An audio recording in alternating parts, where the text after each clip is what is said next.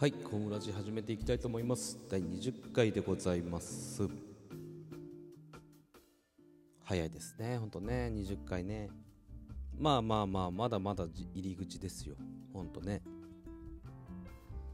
あの、祝、ポッドキャスト配信ができるようになりまして、Apple の、えーポッドキャストというアイコンがあると思うんですけど、ポッドキャストのアプリから、えーコムラジをダウンロードすることができるようになりました。ね、これで Apple ユーザーにも聞いていただけるようになりましたよ。ありがとうございます。さて、今日のお話はですね、金持ちさんと貧乏人さんのお話です。がどういうことかというと、お金持ちと貧乏人の差って、生まれとか仕事とかそういう簡単なものではないんです。と何を言ってんだという話かもしれませんがこれはもう考え方で全然違うんです。で私はですね、まあ、法人対法人営業たくさんのお金持ちとめちゃくちゃ苦しんでる社長といろんな社長を見てきてもう12年3年ぐらい経つんですかね。13年ぐらい経ちます。たくさんの社長を見てきてもう儲かってる人は共通点が必ずあって。失敗してる人はまあ失敗するだろうなという何か要素があるんですよ。その辺をちょっと話していこうと思います。まず第一にえー儲かってる社長は特段情報が早いですね。で情報を得るのがうまいです。これはまあいろんな理由があるんですけど儲かってる社長さんって周りの方も儲かってる社長さんなんですよ。これは絶対に。お金持ちの社長さんが貧乏人の社長さんとはつるまないんですよね。まあ皆さんも、うん、まあわかると思います、なんとなく。まあが、まあ学生の時とかね、学生の時はあんまり感じないかもしれません。なぜなら、まあ、都立でも私立でも、うんまあ、例えば私立だとしたら、周りの環境って大体近い収入だと思うんですよ。私は私立出身ですけど、やっぱり、うん、貧乏人はほとんどいない。やっぱりお金を払って学校に来てるから、まあ、それこそ塾も行くし、多少お金を持ってるおお家が多いかなと。うちはそんなにね、お金持ちじゃないんですけど、周りのお友達は、やっぱりいい車に乗っていいお家に住んでる人が多かったなと思いますよ。やそういう意味ではね、あのー私立に進学してよかったなと思ってます。で、まあ、それと同じようにね、まあたまあ、かん金銭の感覚が違うじゃないですか、金銭感覚がね。じゃあ一緒に、じゃあ卒業旅行行こうよって言っても、本当に近場しか行けない環境なのかそれとも学生同士で海外行こうよってなるのか？とかね。まあその辺の感覚って近い方がお付き合いしやすいだろうなとは思うの。私は本当にお金持ちでも貧乏でもない真ん中ぐらいかなって思って生活してますけどやっぱりお金持ちすぎる人とは付き合いにくいしあの花より団子のあれみたいにね。貧乏すぎる人とも付き合いにくいなとは思う。まあ金銭感覚的なもので。例えばうん。ご飯一緒に食べに行こうよってなった時に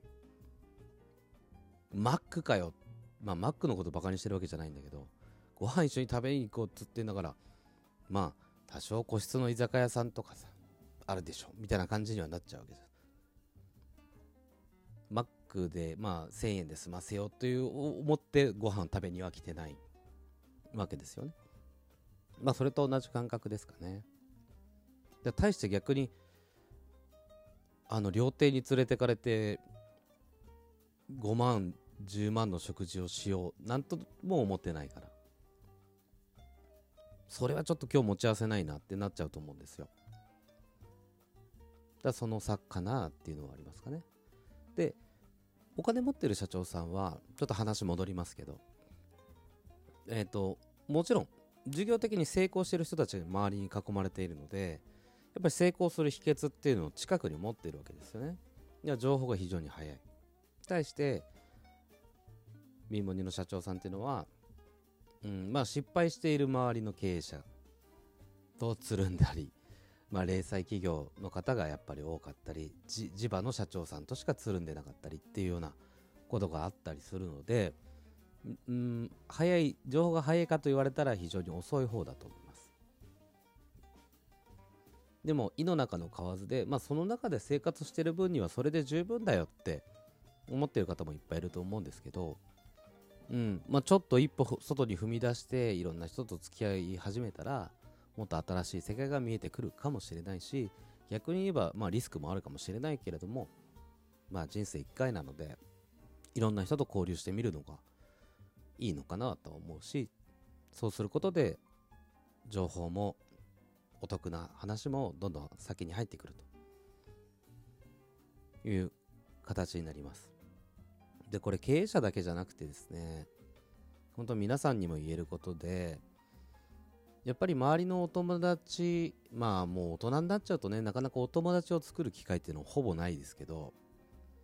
でも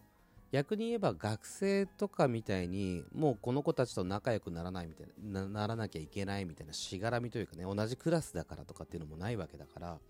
好きな人と付き合えるじゃないですか。だそうした時になんだろうな意識が少し高い方ならまあ経営者懇談会に行ってみるとかビジネス交流会ってまあもうそこらかしこでやってますからね。まあそこに行ったら お友達ができるかといったらそうではないですけどうん。まあもしちょっとうん意識の違った方と交流したいとか新しい世界にを見てみたいという方はそういうのもありかなとは思います。ただビジネス交流会とかって大抵営業なんであのなんだろうな営業しにというかあのビジネスを広げに来てる方が多いですからね。まあそういう会じゃない会もありますからまあそういうのを見ていただければと思います。まあ無料の交流会とかっていうのはあんまり良くないですね。正直。まあ市でやっているものとかその辺の団体でやっているものっていうのはあまああんまり広がらない。なんか団体に所属した方が早いですよ。そういうの広げたかったら。あのありますよ。いくつも。ちょっとここではお名前出さないですけどなんとかクラブみたいなやつです。に入って入って、まあ、多少お金かかったりするかもしれないけどそういうところのが本当にちゃんとした人脈っていうのは手に入るかもしれないですね。まあ、それこそ孫さんとかうんと麻生さんとか麻生大副副総理ね。とかも若かりし頃にはなんとか会っていうのにまあその辺のビジネスの交流会ですよ。に所属していらしたので。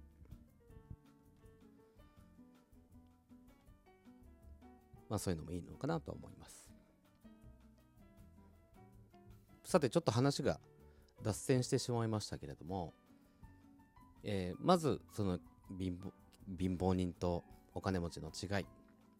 まず一つ。まあこれは今日の回でお話しすることですけどね。情報の速さが違う。で情報の量も違うわけですよね。で情報の量が多いと何がいいかっていうと正しい情報なのか間違った情報なのか怪しい情報なのか信用できる情報なのかっていう判断がつけられるようになるんですよ。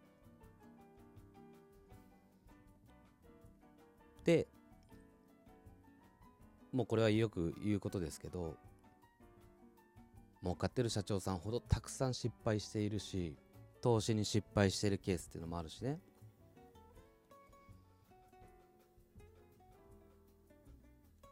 なので、